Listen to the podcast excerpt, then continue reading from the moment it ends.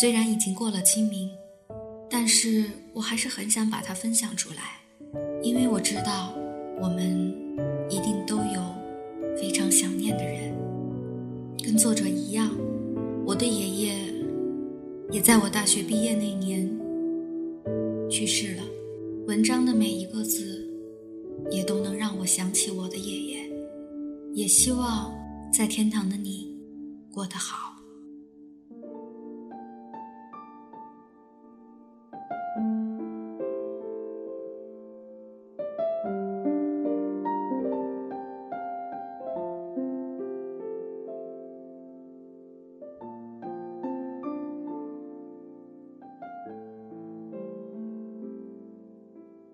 爸说要回老屋一趟，给黑妹带点吃的。黑妹是我十岁生日时哥哥送我的一条黑色的小狗，算来它已经在老家养了整整十年了。而若再认真比较一番，它也相当于人的六十岁了，正是退休的年纪。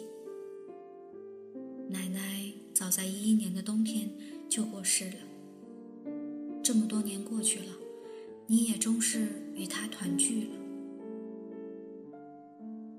也不知道为什么，近段时间总爱讲起昔日里奶奶在台阶上洗头的场景。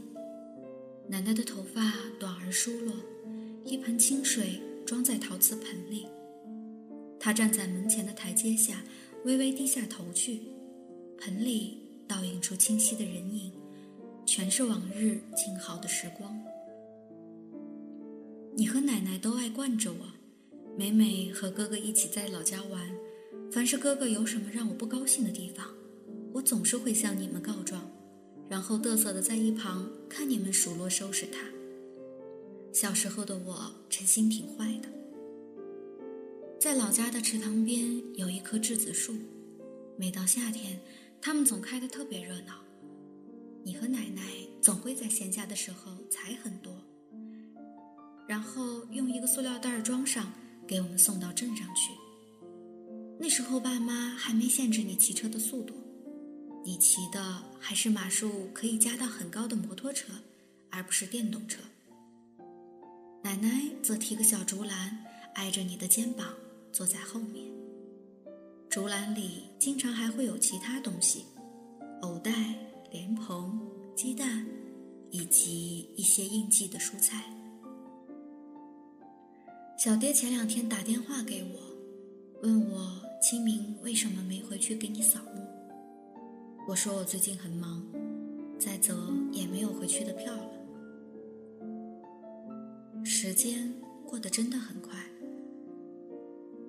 我记得我去年暑假过完返校的时候，还跟你说过话。中秋也跟你通过电话，我问你是否吃了月饼，你说无论什么你都在吃不下了。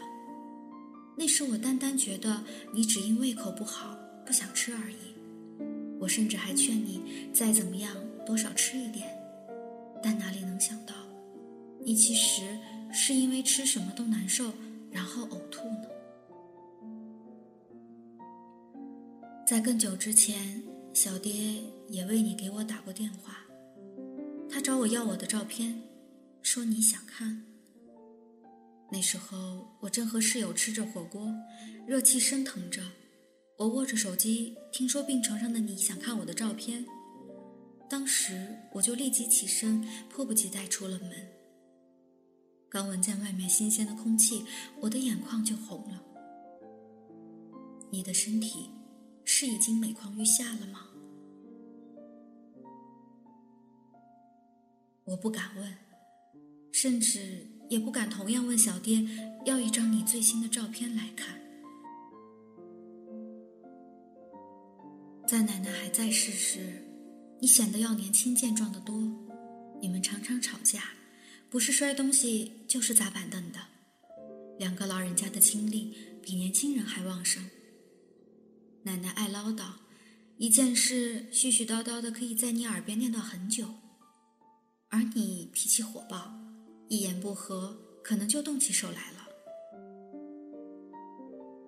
你和奶奶争吵了一辈子，但当小姑奶奶在你临终前问及你关于对自己的丧葬想法时，你强调要与奶奶合冢。你是想她不知道你自己究竟是怎么想的。总之，我觉得奶奶走后你就沉默好多。你常喜欢一根接一根的抽烟，这是奶奶最爱念叨你。你却总改不掉的毛病。自奶奶过世后，你就开始一个人生活。你一个人住在偌大的单间独户的房子里，未有猪，未有鸡鸭，也依旧耕种，还有很多琐碎的家务要自己做，比如洗衣服、做饭、收拾房间。每每爸爸跟你提及想要把你接过来跟我们一起住，你都会以放心不下家里而拒绝。昨天你干了什么？换衣服了吗？有没有因为农忙而忘记时间少吃一顿饭？这些我们当然都不会问。我们总问：最近在家怎么样啊？然后你回答：挺好的。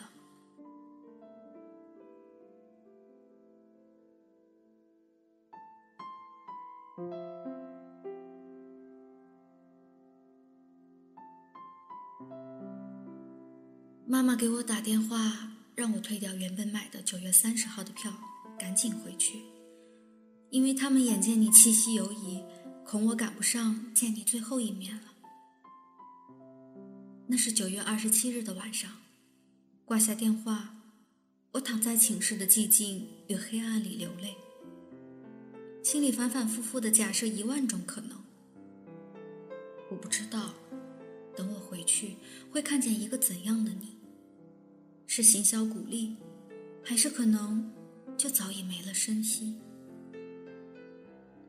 第二天一早，我起床收拾东西，室友问我：“亚丽，你昨天是不是一晚上没睡啊？”一个人的情绪真是很容易显露的。比如明明没有眼泪，却还是在掩盖不住的疲惫里暴露出自己的憔悴；比如我装着神采飞扬，却在与人讲话的微微哭腔中，还是暴露自己的难受。有时候，对于有的已经改变不了的坏事情，竟然连最基本的难过都可以忽略没有。不是。我答尴尬的发现自己的嗓子有些嘶哑。其实我也不清楚，大概是睡了的吧。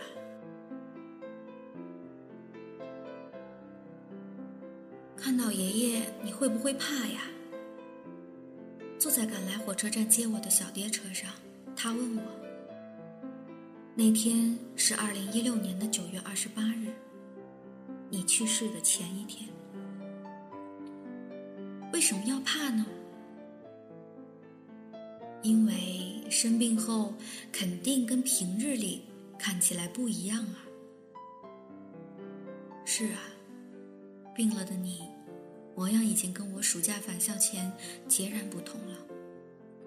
在老家，我看着你，以前那么高大的一个人，如今却无力的躺在那儿，瘦弱无比。样貌也似乎是变了个人一般。你的眼睛已经完全变成了浑浊的灰色，无神的朝上。你的嘴巴微张，控制不住的有黄色的液体从嘴角流出来。枕头边垫的纸巾时不时就要换一张。小爹说，你以前曾经跟他念叨过，你说你要努力的干活，一直干到七十岁。然后就真的休息不干了，以后好好享福。二零一六年九月，你刚虚岁七十没多久。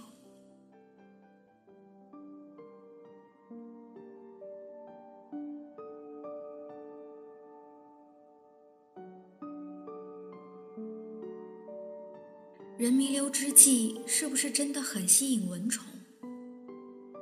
我看你躺在那儿，刚被注射了杜冷丁的你，安静了许多，如静止雕塑般，你一动不动的。常有蚊虫绕着你飞过，你都不再有力气去赶走它们。你躺在那儿，一大家族的人为你守着。分明你还有脉搏，分明你还有气息，可你的遗像却已经从店里被拿回来藏起来了。你的寿衣静静地躺在你的脚边，你时不时闭气，然后隔着好长一段时间，好不容易缓过来，才又沉沉地喘息一声。病痛着的你已经失去了尊严。爸爸给你翻身后，才发现保持了一天一夜左侧身靠墙姿势的你，右边身体已然僵硬了。也是这个移动的过程中，你小便失禁。据妈妈说，你已经半个月没吃东西了，即便是勉强吃下去，也会又难受的吐出来。而到这三天。你开始连水都吞咽不下去了，你马上就到七十岁了呀，但是你永远都等不到那天了。记忆里，你曾经是那么坚强的人，干活的时候踩到玻璃，脚受伤灌脓了，还在扛草垛。刚动完阑尾炎手术的第二天，你就回家自己摸索着下地干农活了。你的出殡是在清晨，那天天还没亮，好像说的是要寓意从黑暗走到光明。除此之外，农村丧葬还有不少繁琐讲究，比如请道士诵经超度，比如算送葬儿孙的生辰八字。你属猪，小爹属蛇，那个摇头晃脑的道士测算出你俩生肖冲突。也就意味着他不能送你最后一程了。时至今日，我都很清楚的记得那幅画面：小爹被旁人好不容易劝去睡觉，还没几个小时，一觉起来的他，就突然没有丝毫预兆的哭了。我看见他从房间跑出来，一个大男人扶着你的冰棺，就开始嗯嗯的哭着。口里含混不清的对着你喊着，他心里疼，但你听不见你这个最小的儿子的哭诉了，再也听不见了。爸爸也偷偷在一旁抹眼泪，他是大儿子，这两天忙进忙出的，家里只要有客人来，他就要出门给人行半跪的礼数，他都没有多余的精力，偷偷躲在一边难过一会儿。我想，在小时候，你跟奶奶也一定教导过他们“男儿有泪不轻弹”，但现在，你们谁都不会走过来教训他们，一定不许哭了，不管他们再哭成什么样子。在殡仪馆，工作人员温柔地念你的名字，他说：“张丰周老人。”我问爸爸：“他们是不是把你的名字弄错了？”爸爸说：“没有，是身份证上的错了。”确认身份后，他们把已然僵硬的你抬上焚尸炉的传送带。我看着视频监控画面里炉子的门缓缓打开，又眼睁睁地看传送带将你带进红色的熊熊燃烧的火焰里，心里想到你那错误的名字。心酸的感觉铺天盖地，却迟迟没掉下眼泪来。你们都走了，乡下的老屋从此就空了。那些以前的熟悉的味道，不知道还能留多久，大概都将消散了。老家院子前池塘边那棵栀子树也已经没了，它似乎是在一瞬间枯死的。现在的我真的特别的想念，在那些个已经远去的夏天，我们一家人围坐在道场上吃晚餐，栀子的香气浓郁，一共十一个人，一个都不少，大家喝酒聊天。吃鱼，以及欢笑。亲戚或余悲，他人亦已歌。我向来是不喜欢葬礼的，觉得太热闹了，反倒显得冷清极了。那些奔赴而来的旁人，怎会有如我们一般的同等的感受呢？葬礼是精神送别的仪式，而意义。只有那些与死者关系极其亲密的人们懂，也只有他们会怀抱着长久的愧疚、思念，或者很多其他的说不清道不明的情绪，慢慢消化。清明时节雨纷纷，路上行人欲断魂。外面又下雨了，我坐在寝室敲字，有点冷。你冷吗？你有在回忆里祭奠的人吗？今日愿你好。字典里每春天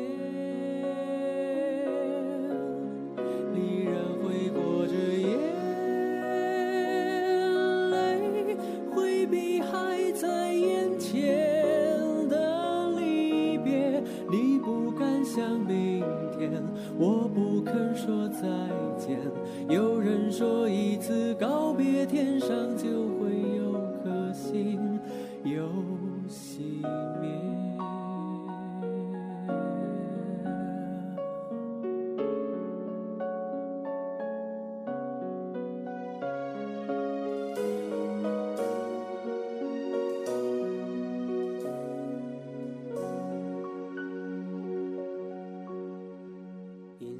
小船摇摇晃晃，弯弯悬在绒绒的天上。你的心事三三两两蓝蓝，停在我悠悠心上。你说情到深处人怎能